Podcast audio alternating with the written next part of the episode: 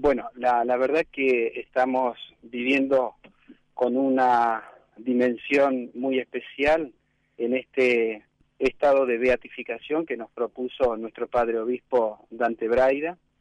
Y pensar que prácticamente ya estamos a un mes de este acontecimiento eclesial sin precedente en todo lo que es el noroeste argentino tomar memoria de aquellos acontecimientos con los cuales se inició este proceso eh, me llena de mucha emoción.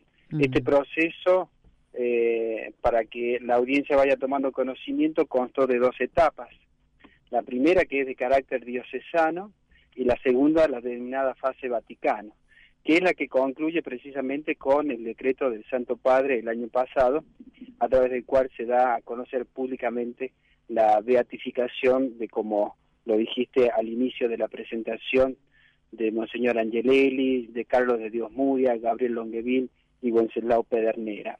En ese sentido, en el año 2011 se inicia este proceso que consta de la fase diocesana, en la cual se integra una comisión de testimonio y una comisión de historia.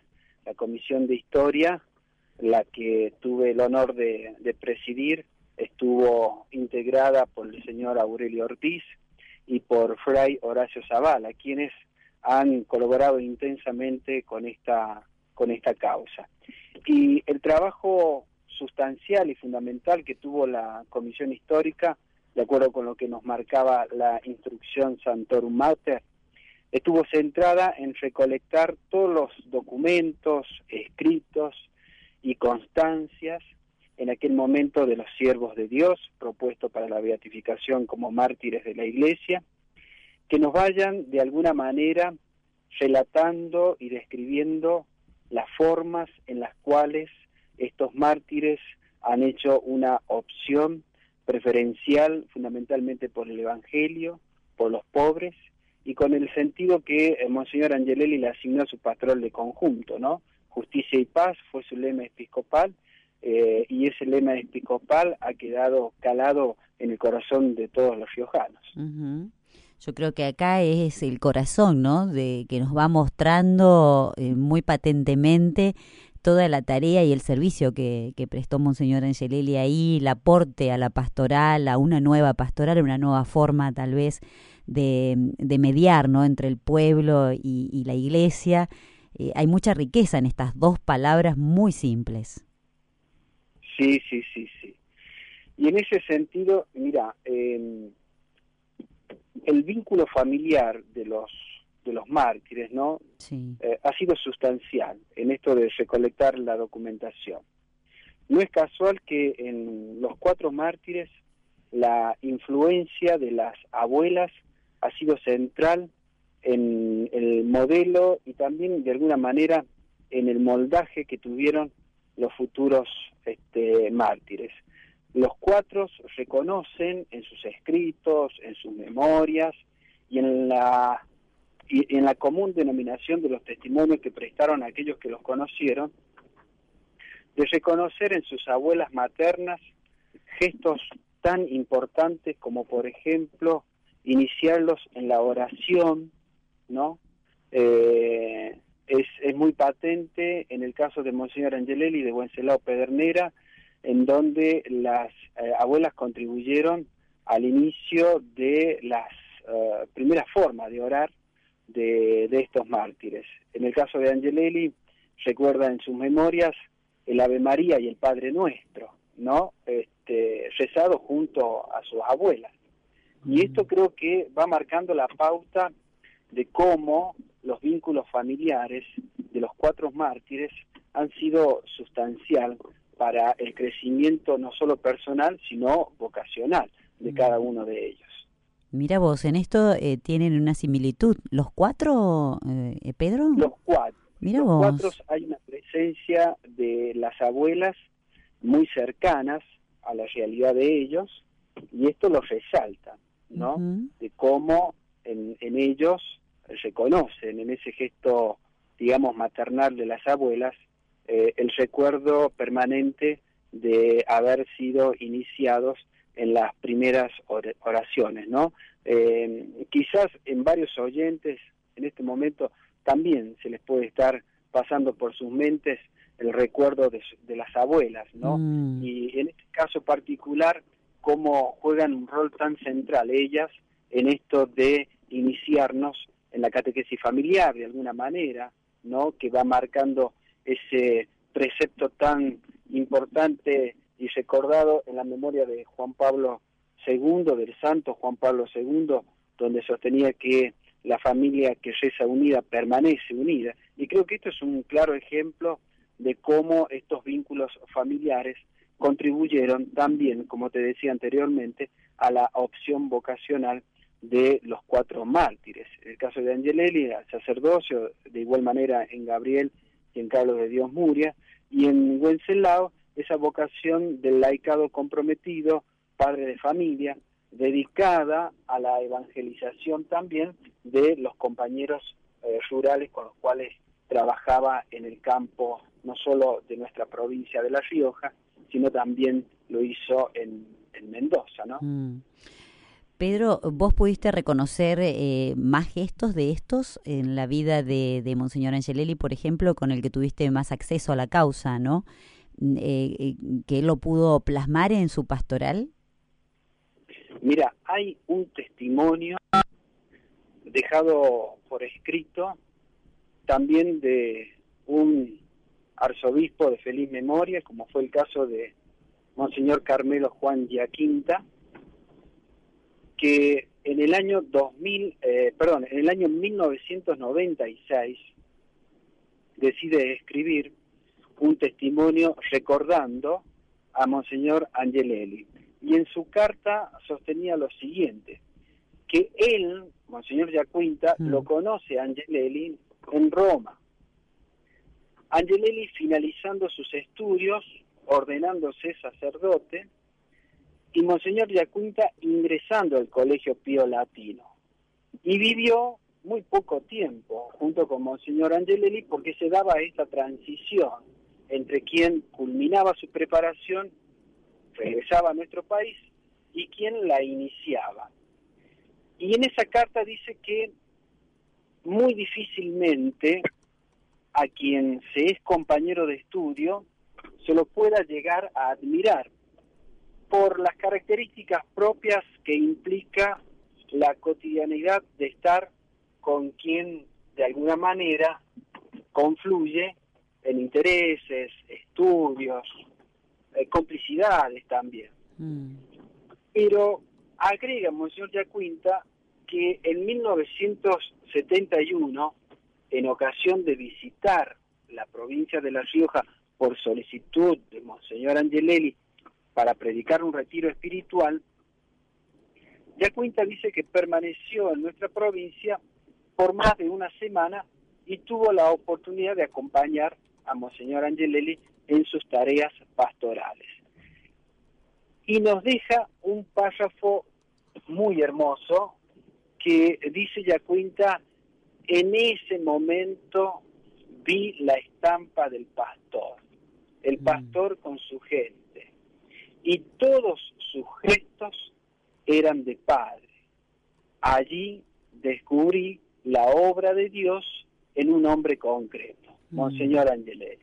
Es decir, es tan fuerte esta forma de describir Monseñor Yacuinta a Monseñor Angelelli siendo pastor de la diócesis, que indudablemente genera en quienes tuvimos la oportunidad de leer estos documentos como otro más, de estar frente a una persona que asumió la tarea pastoral de una manera tal que hace que cada gesto se convierta en una invitación a la buena noticia. ¿Qué es la buena noticia? Mm. El anuncio del reino. Y ese anuncio del reino era destinado no solo a la gente de la ciudad, sino especialmente a la gente de la campaña, es decir, a la gente del campo, de las zonas rurales, que nuestra provincia que son bastante extensas, allí llegaba el pastor con su mensaje, con su gesto, con sus celebraciones eucarísticas y fundamentalmente con el gesto que marcaba Monseñor Yacuinta, el gesto de padre, la estampa de Dios verla concretamente en un hombre. Creo que esto también, a quienes tuvimos la oportunidad de poder leer toda esta documentación, quedábamos francamente admirados, ¿no? Por parte de quienes teniendo la oportunidad de haber convivido como el señor Yacuinta, se llevaban estas impresiones que iban marcando de alguna manera la acción evangelizadora de Monseñor Yacuinta en La Rioja. De, perdón, de Monseñor Angelelli en La Rioja. En La Rioja. Valiosísimo, valiosísimo aporte que de estos testigos, ¿no? De, de, de, lo que ocurría en ese momento y de lo que, de lo que fue Monseñor Angelelli eh, junto a, todas esas personas que lo acompañaron en su tarea hasta dar la vida, ¿no? Pedro, mm, vamos si te parece a una pausita musical, nuestra primera pausita, para que nuestros oyentes se queden pensando ¿no? en todo esto que nos fuiste compartiendo tan pedagógicamente y tan sencillamente, que la verdad que nos, nos queda todo bien grabadito. Eh, lo que nos fuiste compartiendo y después eh, volvemos y retomamos eh, retomamos la charla. Hay una preguntita que le hacemos a nuestros oyentes a través de Facebook, Twitter, o también pueden dejarnos un mensaje de voz al 3518-171-593, que tiene que ver con la vida, la historia de Monseñor Angelelli y Wenceslao Pedernera en este caso, qué es lo que más recuerdan de la historia de estos dos mártires, dos de los cuatro mártires riojanos, Monseñor Angelelli y Wenceslao Pedernera, porque estamos recorriendo las dimensiones históricas y jurídicas, especialmente de la causa de estos dos mártires. Cuando regresemos seguimos charlando junto al doctor Pedro Goyochea sobre este tema.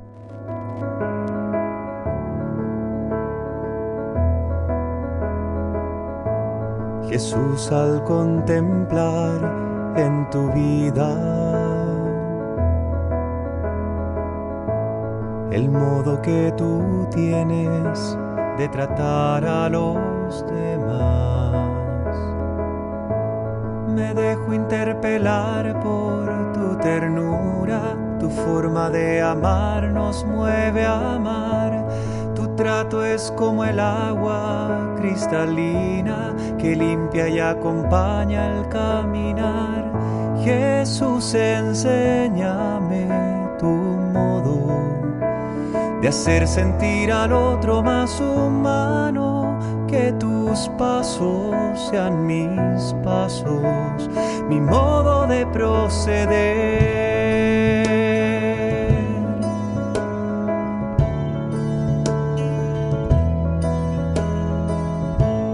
Jesús, hazme sentir con tus sentimientos,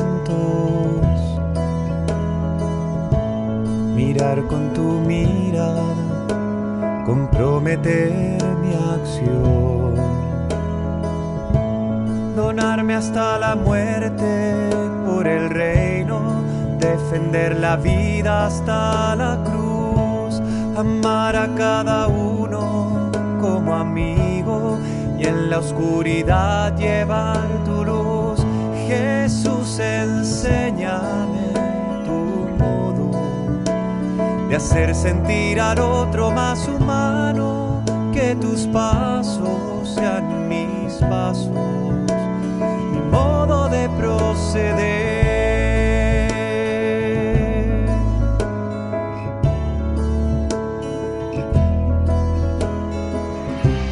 Jesús, yo quiero ser compasivo con quien sufre, buscando la justicia, compartiendo nuestra fe. Que encuentre una auténtica armonía entre lo que creo y quiero ser. Mis ojos sean fuente de alegría que abrace tu manera de ser. Jesús, enséñame tu modo de hacer sentir al otro más humano, que tus pasos sean mis pasos, mi modo de proceder.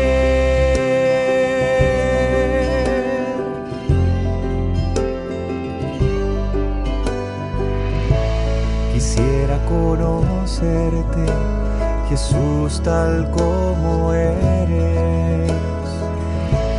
imagen sobre mí es lo que transformará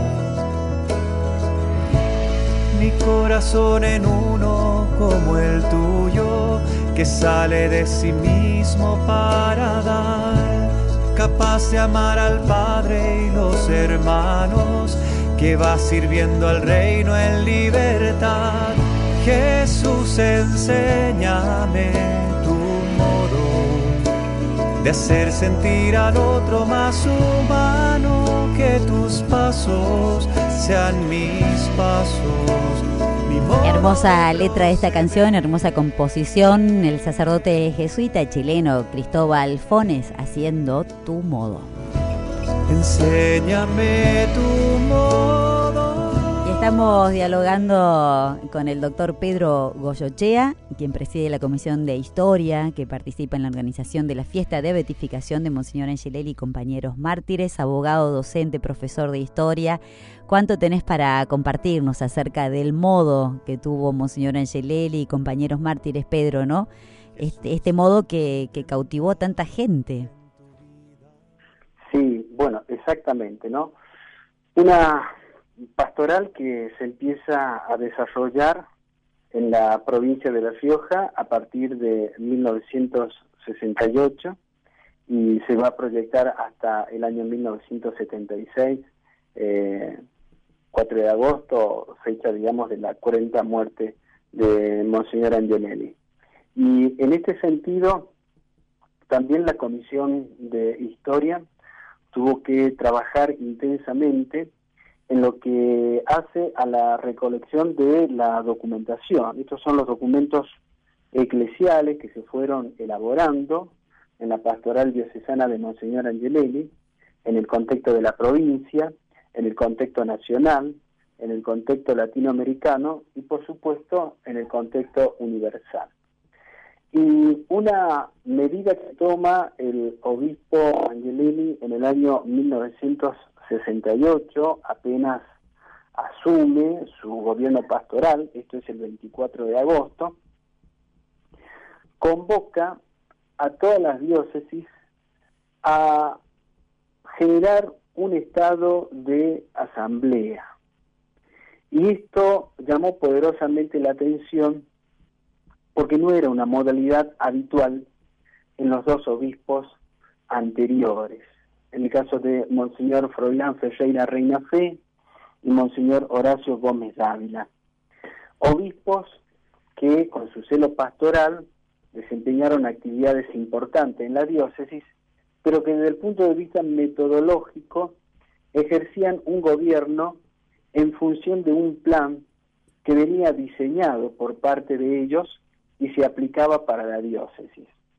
El caso de Angelini mostró una metodología totalmente distinta. Fue este estado de asamblea que genera el primer documento eclesial diocesano, denominado Documento del Carmen, porque se realizaron las convocatorias precisamente en el Colegio del Carmen, y ese documento marcaba de alguna manera lo que iba a eh, desarrollarse como las líneas pastorales fuertes, tan bien descritas y detalladas por el padre Luis Liberti en su texto, Monseñor Angelelli, pastor que evangeliza integralmente al hombre. Mm. Y en ese documento queda plasmado el método. ¿Y qué método? Nos cuestionamos fuertemente los peritos historiadores, aplica Monseñor Angelelli en este gobierno pastoral. Y es el método de la doctrina social de la Iglesia. Es decir, ver, juzgar y actuar. Es el método, de alguna manera, que también se aplicó en el Concilio Vaticano II. Este concilio que tuvo un carácter ecuménico, en donde los padres de la Iglesia convocaron a ortodoxos, evangélicos, protestantes, a participar de ese concilio para ayudarle a la Iglesia Católica a observar este nuevo mundo que estaba emergente en un contexto tan cambiante y desafiante como fue la década del 60 a nivel mundial. Mm. Y Angelelli plasma de alguna manera en este documento del Carmen las líneas conciliares, las líneas del Concilio Vaticano II, porque, el, digamos, la otra cuestión fuerte que aparece en esta primera asamblea que realiza el obispo es la presencia de hermanos judíos y también de no creyentes. Es decir, en una asamblea católica se les daba participación a otros credos y también a otras personas que no profesando culto alguno podían aportar a mirar a la iglesia. Por eso ese documento del Carmen lleva como título Iglesia Riojana que dice de ti misma. Mm. Y allí se plaman, como te decía anteriormente, las líneas pastorales. Es decir, en Angelelli se observa nítidamente a través de estos documentos cómo la doctrina social de la Iglesia estaba encarnándose en hechos concretos, como es, por ejemplo, que el ver es comunitario y no personal, mm. que el juzgar es una actitud también comunitaria y no personal, y que el actuar también es una actitud comunitaria, por eso la conclusión de ese documento del Carmen era que en el ámbito diocesano se empezaba a hablar paulatinamente de una pastoral de conjunto. Mm. Pero acá te tengo que preguntar, eh, porque esto eh, hoy a la luz de varios años después, en este, en este año 2019, las cosas se ven totalmente diferentes porque hemos hecho un camino conciliar realmente eh, bastante fecundo, estamos en otro, en otro momento de la historia, ¿no?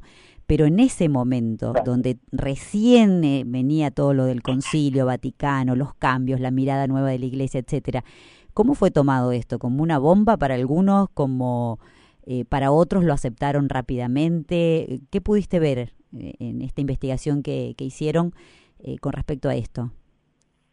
Bueno, esta metodología no fue valorada en su conjunto por la sociedad riojana, sino que algunos sectores desconfiaban del método y también de su aplicación. Esto tiene eh, que ver con algunos sectores que muy prontamente van a constituirse en opositores a la labor pastoral del obispo y también a la persona misma del obispo, acudiendo a descalificaciones y calumnias que nada tenían que ver con el desarrollo que se estaba gestando en nuestra diócesis.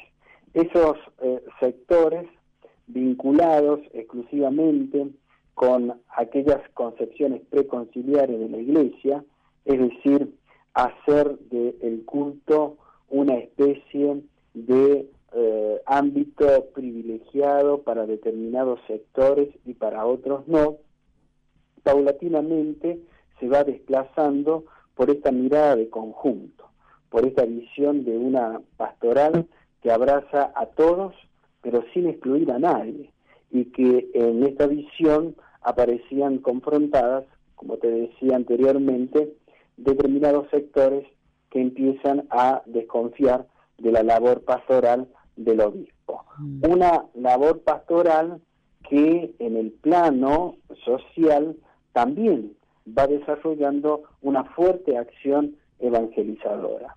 Y en, en ese sentido han quedado eh, demostrado cómo las cooperativas, como una acción concreta de promoción y desarrollo de la dignidad de la persona humana, fueron elementos que de alguna manera permitían recuperar en la gente a nivel general esa autoestima de creer que en el marco de las actividades conjuntas los resultados siempre son más óptimos que aquellos de manera individual, porque eh, constituía ese sentido de eh, vivir los aspectos de la vida cristiana en fraternidad y en comunidad. De esta manera se fue consolidando en la diócesis, a pesar de los obstáculos, como te decía, se fue consolidando en la diócesis una nueva mirada, un nuevo ardor también evangélico que ha dado este, signos evidentes en otros obispos contemporáneos, Monseñor Angelelli, que advertían de esta metodología y que se admiraban de la misma. Para, mm, como novedad, eh, la Comisión Histórica también acompañó documentación referida nada más y nada menos que a Monseñor Pironio, ¿no? Mm. Hoy este, también camino a su proceso de beatificación y en el año 1973 Monseñor Pironio le escribe una carta a Monseñor Angelelli en donde en uno de sus párrafos también queda patente el sentido de la admiración de este obispo por Monseñor Angelelli al decirle que si había un modelo de iglesia para los jóvenes, estaba seguro que la mirada se centraría en La Rioja como modelo, ¿no? Eduardo Pironio a Monseñor Angelelli en el año 1973.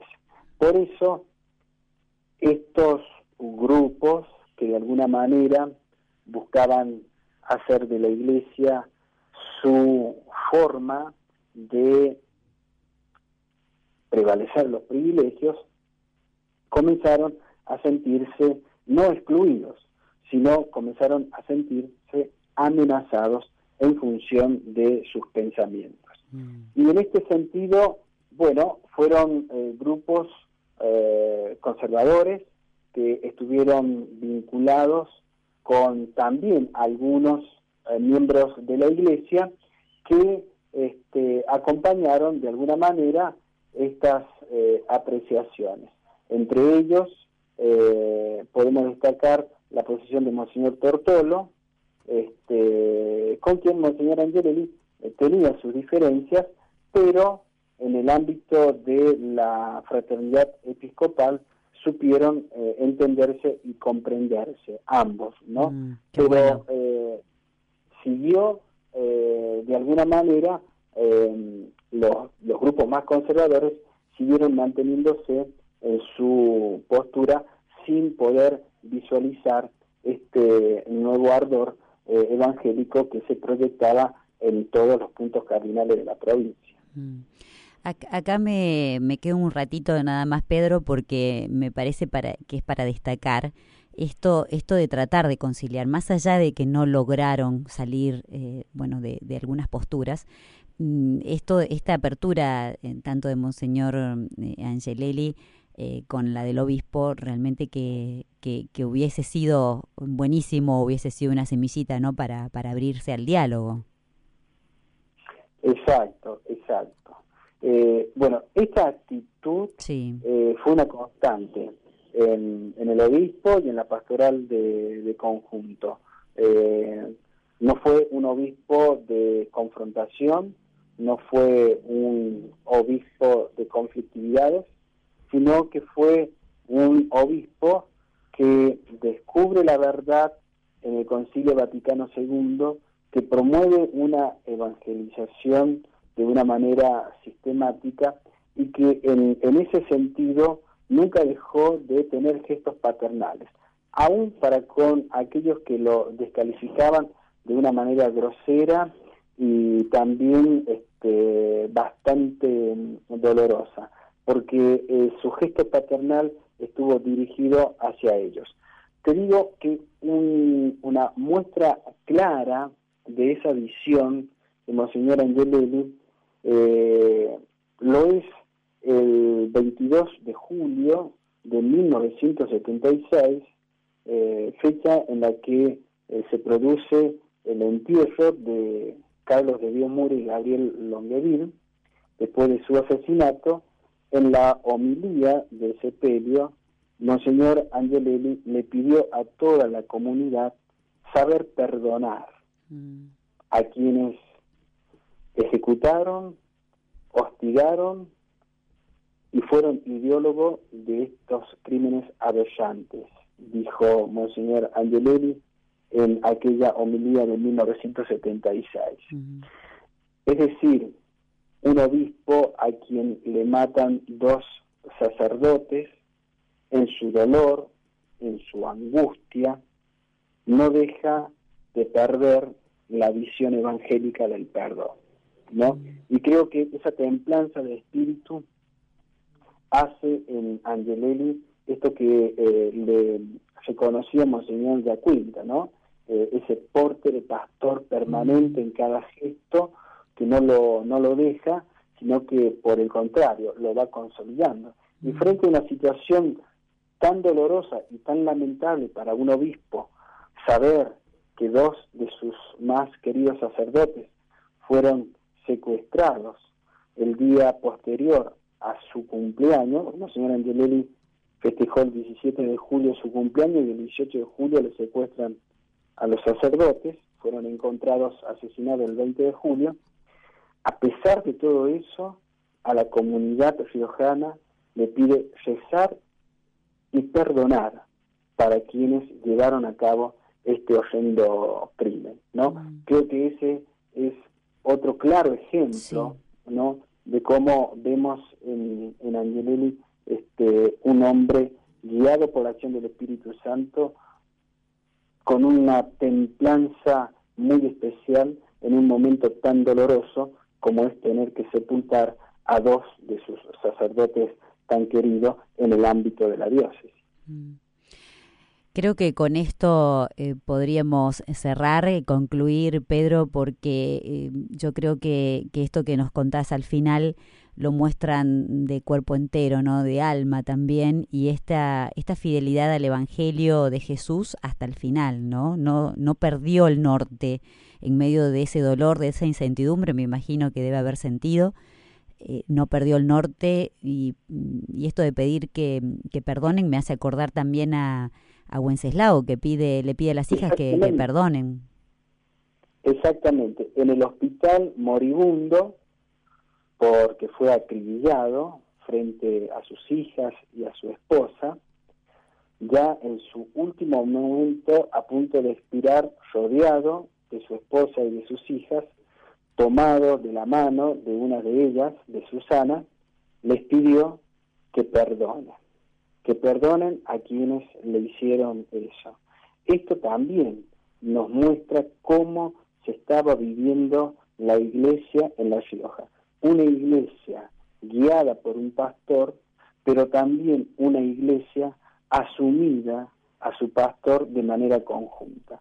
Es decir, el gesto de pedir perdón de Monseñor Angelele, un obispo, frente al asesinato de dos sacerdotes, se repite en un laico, que sufrió las consecuencias de la opción pastoral y que frente a su familia no les dice que tengan rencor, ni, odio, ni venganza. Les dice que los perdone. Mm. A aquellos que cometieron este hecho tan doloroso en el propio cuerpo de Gonzalo Pedernera, él le está pidiendo que los perdonen a quienes le cometieron ese terrible daño, ¿no? Por eso es tan fuerte, ¿no? Esta palabra, es tan fuerte esos momentos que vivió la iglesia riojana, que en este contexto uno lo dimensiona con la alegría de la Pascua, ¿no? Con a pesar de este tipo cuaresmal, nos estamos preparando para la Pascua y creo que eh, la alegría de estos eh, testigos que dieron su vida en nuestra provincia tiene que ser motivo de inspiración, de inspiración para la comprensión, para el perdón, para la caridad y para hacer de la iglesia un ámbito de permanente esperanza, de saber que podemos congregarnos todos juntos sin excluir a nadie y haciendo de la caridad un gesto concreto con cada hermano, con cada familiar, en los ámbitos de trabajo, en fin, en los diferentes lugares, hacer de nuestro testimonio una clara imitación de lo que fueron los mártires.